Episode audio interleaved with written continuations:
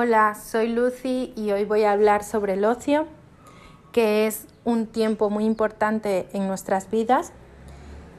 Y bueno, voy a empezar con tres ejemplos que hay en mi localidad, que es el Carmen. Hay tres sitios en los que se puede practicar ocio, que son canoping, piscinas de chapuzón de mari, cascadas del armadillo. Y bueno, todas tienen un punto en común y es que estas actividades son creadas para el disfrute, diversión y placer, para desconectar de la rutina, del trabajo, de los estudios.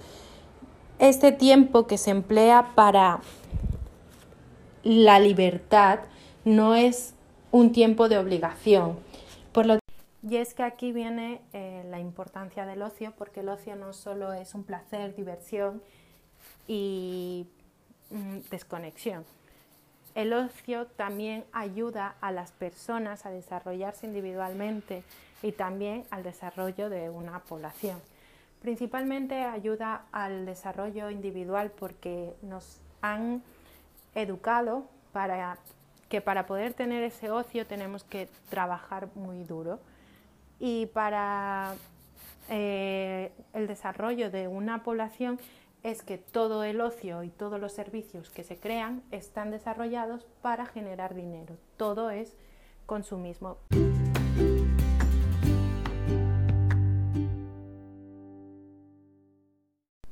Como he mencionado antes, las actividades de canopy, eh, cascadas del armadillo y la piscina chapuzón de Mari, aquí viene el punto importante y es que esas son fuentes de generar dinero para la localidad. Por lo tanto, las personas que acuden allí para distraerse son personas que sí van a hacer ocio, pero las personas que están allí trabajando no hacen ocio porque eso implica una obligación para ellos. Es un punto de vista de ver la importancia que tiene el ocio en una sociedad que no solo ayuda al individuo a crecer personalmente, sino también al desarrollo y crecimiento de la, de la población.